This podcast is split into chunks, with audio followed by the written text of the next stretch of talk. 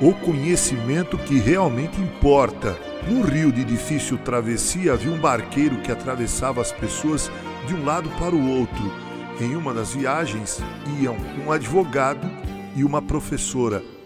O advogado pergunta ao barqueiro: Companheiro, você entende de leis? Não, responde o barqueiro.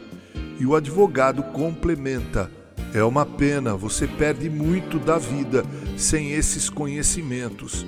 A professora entra na conversa. Seu barqueiro, o senhor sabe ler e escrever? Não sei, não, senhora, responde o barqueiro.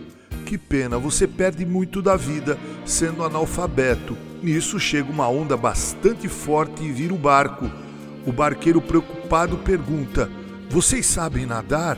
Não respondem ambos desesperados. Então, diz o barqueiro, vocês perderam toda a vida. Com essa história aprendemos que o conhecimento não deve ser desprezado, mas que há conhecimentos que são de crucial importância para mim e para você. O combate que João, o evangelista, empreende contra os mestres do gnosticismo leva-o a mostrar aos seus leitores que o mais importante de todos os conhecimentos auferidos nesta vida aqui é conhecer a Deus e a pessoa de Jesus Cristo.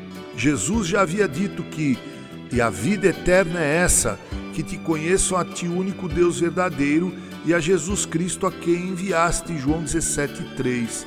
Você pode ter todos os diplomas enfeitando uma parede qualquer em tua casa ou teu escritório, mas todo conhecimento auferido e exposto por estes diplomas não é superior ao conhecimento de Deus e do seu Cristo. O conhecimento de Deus e do seu Filho redunda em vida eterna. Mas como é que podemos saber quando alguém conhece a Deus e a seu Filho Jesus? Bem, a esse respeito, João diz na primeira carta que ele escreveu, capítulo 2, do verso 3 ao verso 6. Ouça, abre aspas. Ora, sabemos que o temos conhecido por isto, se guardamos os seus mandamentos. Aquele que diz eu conheço e não guarda os seus mandamentos é mentiroso e nele não está a verdade.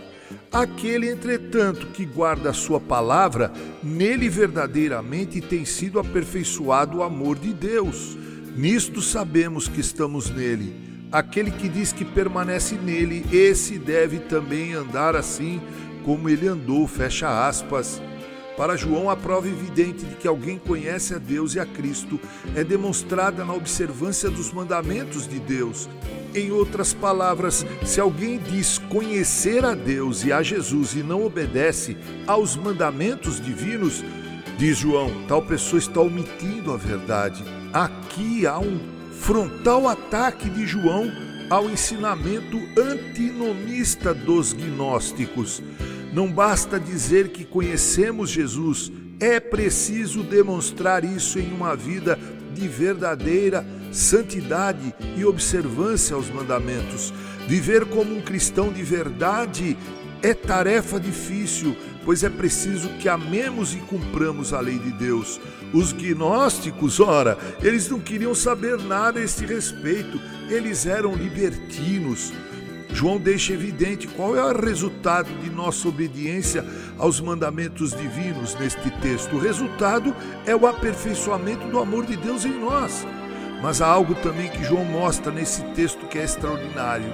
Ele fala em andar como Cristo andou. Para entender a esse respeito, quero contar-lhes uma ilustração.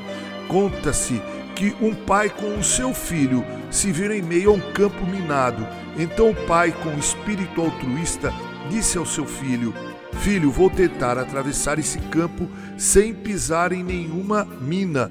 Se isso ocorrer e eu chegar com vida do outro lado, siga minhas pisaduras, pise onde eu pisei e você também conseguirá chegar lá. O filho obedeceu a seu pai e saiu ileso daquele campo minado, simplesmente porque andou nas pisaduras do seu pai. Ele obedeceu os ensinamentos do seu pai, ele observou atentamente o que seu pai lhe havia dito que fizesse Cristo obedeceu a Deus o Pai e agora quer que andemos como ele andou. Se assim o fizermos, certamente seremos abençoados e completaremos nossa jornada aqui com segurança. Como podemos saber se temos conhecido a Deus? Ora, quando observamos prazerosamente seus mandamentos. Qual é o resultado dessa observância destes mandamentos? Ora, a resposta é o aperfeiçoamento do amor de Deus em nós. Como sabemos que estamos em Cristo? Ora, quando demonstramos andar por suas pisaduras.